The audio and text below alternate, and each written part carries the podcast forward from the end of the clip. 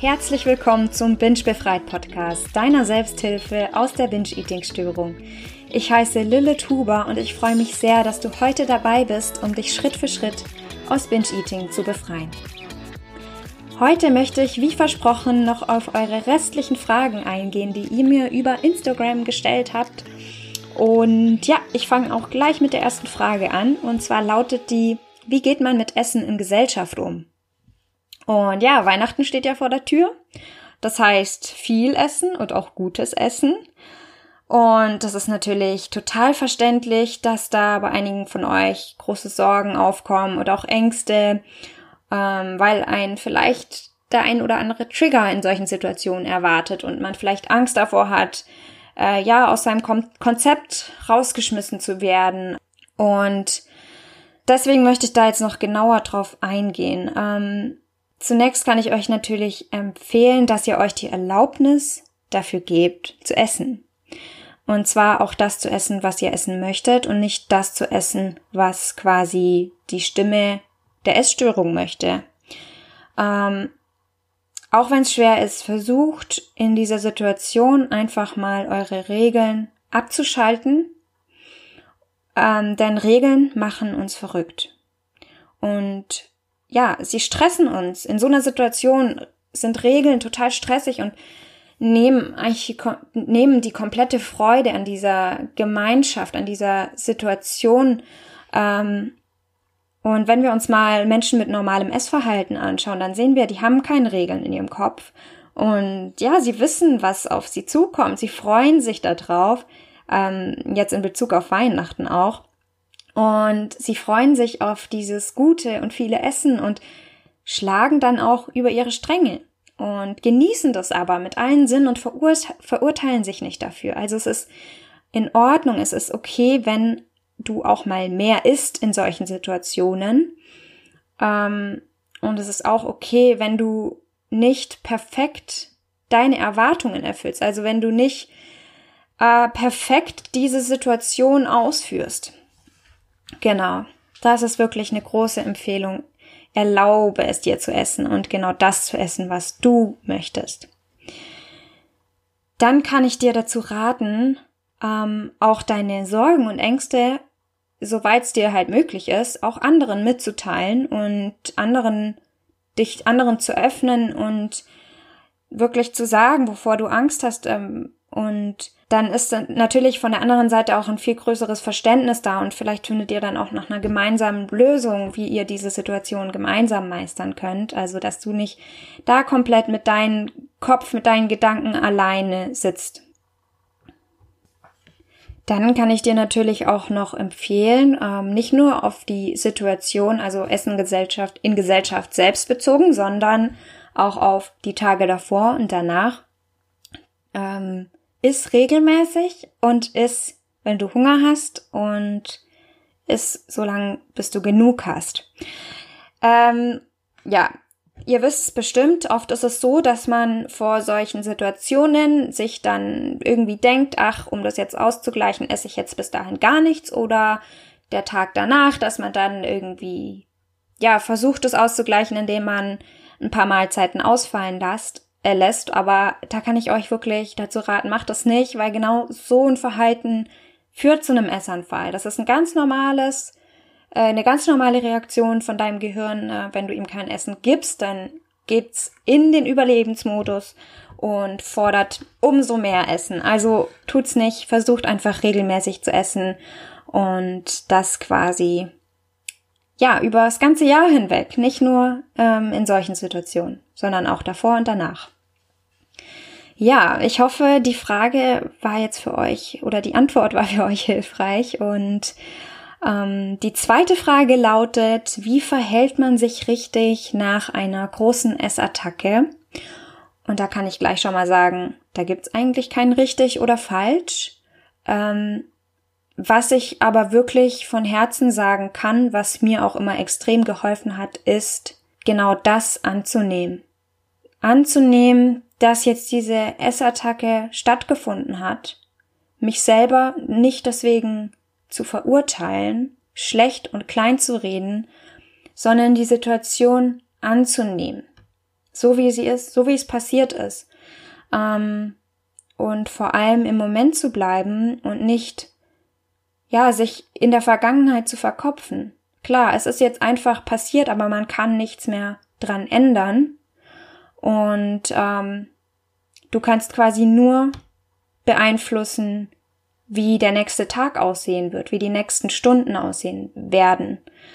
Aber Annahme ist wirklich so, so, so eine große Hilfe gewesen für mich, weil ich gemerkt habe, ich bin okay so, wie ich bin und egal was passiert, es ist immer in Ordnung. Und da kann ich euch wirklich dazu raten, weil das einen einfach auch dann in, in eine Einstellung bringt, die nicht noch einen weiteren Essanfall triggert, als wenn man jetzt in Frust und Schuldgefühlen ähm, versinkt, sondern wenn man wirklich in diese Annahme geht, dann eröffnen, er, eröffnen sich einem ganz andere Blickwinkel und ganz andere Möglichkeiten werden plötzlich sichtbar. Genau. Und äh, die zweite, also es kam eben noch eine Frage, die äh, in Bezug auf Rückfälle und die möchte ich jetzt eigentlich gleich damit in Verbindung setzen, weil es ja doch ein relativ, ja, eine relativ ähnliche Frage ist. Ähm, Im Prinzip ist es, ist ein Rückfall nichts Negatives, sondern ein Rückfall bringt dich eigentlich nur weiter, weil ein Rückfall heißt nicht, dass du wieder von Null anfangen musst. Ähm, und ein Rückfall heißt auch nicht, dass du ein Versager bist, sondern es ist erstmal wirklich normal, Rückfälle zu haben. Warum? Weil eine Essstörung ja auch eine Gewohnheit ist, ja, und Binge-Eating ist eine Gewohnheit. Es ist eine Gewohnheit, diese Essanfälle regelmäßig zu haben. Und da ist es nat natürlich normal, dass man nicht von einem Tag auf den anderen plötzlich keine Essanfälle mehr hat, ähm, sondern das braucht einfach seine Zeit und es werden oder es können ab und zu noch Rückfälle kommen, Genau, und, und ein Rückfall heißt nur, dass du es einmal nicht geschafft hast, dem Verlangen äh, zu widerstehen. Ein einziges Mal. Das heißt wirklich nicht, dass du wieder von unten anfangen musst, sondern versuch auch daran, das Positiv Positive zu sehen.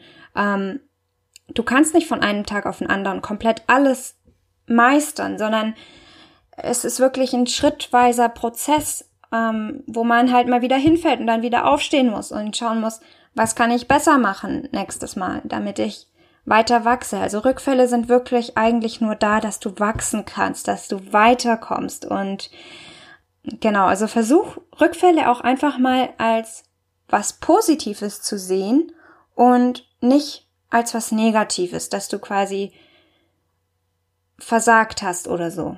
Also das ist wirklich für mich auch ein gro großes Learning gewesen, einfach zu wissen, erstens, es ist okay, dass ich Rückfälle habe, es gehört zur Genesung dazu und ich kann von jedem Rückfall lernen. Also da kann ich dir auch wirklich empfehlen, da ähm, nach, nach so einer Essattacke ähm, dir auch wirklich mal Zeit für dich zu nehmen.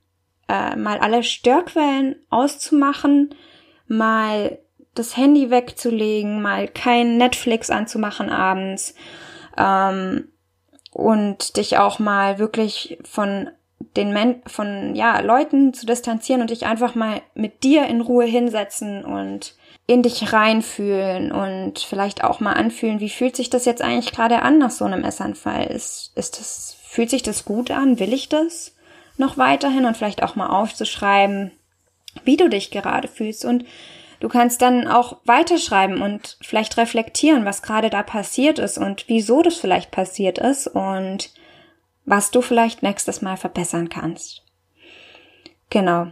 Also das, das wirklich das ähm, Größte, was ich euch ans Herz legen kann, ist euch zu verzeihen auch dafür, dass es passiert ist und ähm, euch anzunehmen ja, und einfach auch zu akzeptieren, dass, dass du das nicht alles perfekt ausführen musst und dass es auch mal okay ist, wenn du deine eigenen Erwartungen nicht erfüllst.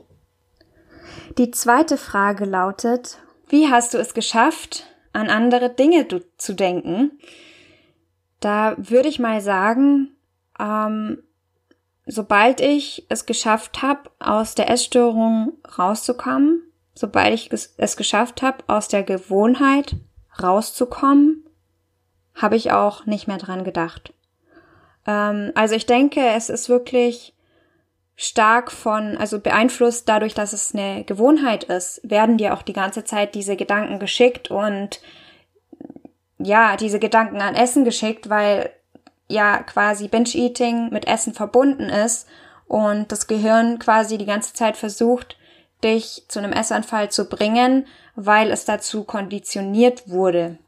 Also denke ich wirklich, ähm, das liegt daran, dass es eine Gewohnheit ist und dass diese ganzen Gedanken, wenn die sich die ganze Zeit ums Essen drehen, dann wird es ähm, dann weggehen, wenn die Gewohnheit weg ist. Aber ähm, es kann natürlich auch helfen, wenn man anfängt, sich wieder auch mit anderen Dingen zu beschäftigen, als nur mit was esse ich zum Frühstück, was esse ich zum Mittag, wie viel esse ich zum Abendessen, was nehme ich mit, wann mache ich Sport und so weiter. Ähm, ihr kennt das bestimmt selber zu gut. Ähm, genau, dass, dass man einfach versucht, sich auch mal mit anderen Dingen zu beschäftigen. Dinge, die einem vielleicht extrem viel Spaß machen, aber die man einfach nicht mehr macht aus bestimmten Gründen. Ähm, zum Beispiel wieder an, wieder das alte Musikinstrument zu spielen oder ähm, zu malen oder spazieren zu gehen oder ja, es gibt so viele Möglichkeiten, da wisst ihr bestimmt selber am besten, ähm, was ihr da am besten macht. Aber wenn ihr anfangt, euch wieder ja auf andere Dinge zu besinnen, euch vielleicht auch ähm, Ziele in anderen Bereichen setzt, dann ist es bestimmt auch eine gute Möglichkeit, eure Gedanken äh, auf andere Dinge zu lenken. Und die letzte Frage, die ich heute beantworten möchte, lautet, was kann ich bei ständigen Diätgedanken tun? Also zum einen kann ich da auch, wie bei der letzten Frage, ähm, nochmal antworten, Diätgedanken werden weggehen, sobald die Essstörung weg ist. Natürlich nicht 100 Prozent, aber es wird wirklich enorm verringert. Ähm, trotzdem kann ich euch da auch ähm, einen Tipp geben. Und zwar können Diätgedanken tatsächlich auch zur Gewohnheit werden. Wie das? Also ähm, es ist ja meistens so, dass wir tatsächlich auch in diesem Diätverhalten auch mehrere oder eine längere Zeit drin sind, auch über Jahre hinweg. Zumindest war das bei mir so, dass ich wirklich eines Tages den Entschluss gefasst habe, ich möchte abnehmen und dann das eben über Diäten gemacht habe, weil ich einfach nicht wusste, dass man anders abnehmen kann als über Diäten. Und ähm, wenn man das halt dann auch über eine gewisse Zeit immer und immer wieder macht, diese Diäten anfängt, sich damit beschäftigt, auseinandersetzt, dann kann genau das auch zur Gewohnheit werden. Und genau aus dem Grund kann es dann sein, dass du heute immer und immer wieder diese Gedanken geschickt bekommst, weil dein Gehirn dazu konditioniert wurde, dir diese Gedanken zu schicken, weil dein Gehirn denkt, du brauchst diese Diäten, um zu überleben. Also es ist im Prinzip wie eine Gewohnheit, die formiert wurde über die Zeit. Und da kann man wirklich, wenn du meinen Podcast schon länger verfolgst, dann weißt du, ähm, wie man eben die Gewohnheit Binge-Eating loswerden kann. Also zum einen ausreichend essen und zum anderen das Verlangen abzuweisen. Und ähm, das kann man genau das Gleiche kann man auch bei ständigen Diätgedanken anwenden, dass man eben sagt, ähm, wenn so ein Diätgedanke kommt, dass man diesem Gedanken vorurteilsfrei begegnet, dass man ihn nicht verurteilt, dass man ihn nicht bewertet, dass man ihm aber, dass man ihn vielleicht kurz bemerkt, aber ihm keine Aufmerksamkeit gibt, sondern sich bewusst ist, es ist eine Fehlinformation von meinem Gehirn, ähm, die quasi fälschlicherweise konditioniert wurde. Es ist nichts, was ich brauche. Und ja, was mir aber auch noch total geholfen hat, war einfach zu wissen, dass Diäten mich nicht zu meinem Ziel bringen werden, dass Diäten einen, ja, vielleicht kurzzeitig einen Abnehmeffekt erbringen, aber langfristig gesehen man nur noch mehr zunimmt und auch dahinter wirklich ganz schön viel Geldmacherei steckt. Und genau, also ich habe mich, also mir hat es wirklich auch geholfen zu, zu wissen, es gibt andere Wege abzunehmen und ähm, auch einfach darauf, ich habe auch einfach darauf vertraut, dass ich abnehmen werde, sobald ich aus Binge-Eating rauskomme. Und ähm, ja, auch da nochmal der Tipp, versuch dich mit anderen Dingen in deinem Leben zu beschäftigen. Ich hoffe natürlich, euch haben meine Antworten weitergeholfen und ja, ich freue mich immer, wenn ihr irgendwas für euch mit rauspicken könnt. Es muss natürlich nicht immer alles sein, aber ich kenne das von mir, man nimmt immer irgendwas mit, was genau gerade auf seine Situation passt. Und ja, ich würde mich natürlich riesig freuen, wenn ihr mir eure Bewertung da lasst auf iTunes und ähm, ja, so dass wir quasi diese Hilfe, diese Selbsthilfe noch weiter verbreiten können. Und wenn du noch irgendwelche Fragen hast, dann darfst du mir wie immer natürlich sehr gerne schreiben, entweder über Instagram, da bin ich meistens am schnellsten verfügbar, oder auch über meine E-Mail, die findest du auf meiner Website. Über das Kontaktformular kannst du mich da äh, kontaktieren und meine Website heißt bingebefreit.com. Und ja, bis zum nächsten Mal wünsche ich dir jetzt schon mal einen guten Wochenstart und wie immer ganz, ganz, ganz viel Kraft und Mut. Und in zwei Wochen kommt dann ein Interview nochmal für euch und zwar mit der Juliane Richter vom Hungry Hearts Podcast und ich finde dieses Interview sehr, sehr wertvoll. Also kann ich dir sehr empfehlen, dann in zwei Wochen auch wieder einzuschalten. Bis dahin wünsche ich euch alles, alles Gute, ihr Lieben. Als kleiner Disclaimer, dieser Podcast ist kein professioneller Therapieersatz. Binge-Eating kann starke gesundheitliche Konsequenzen haben und ich rate dir zu ärztlicher und psychologischer Hilfe.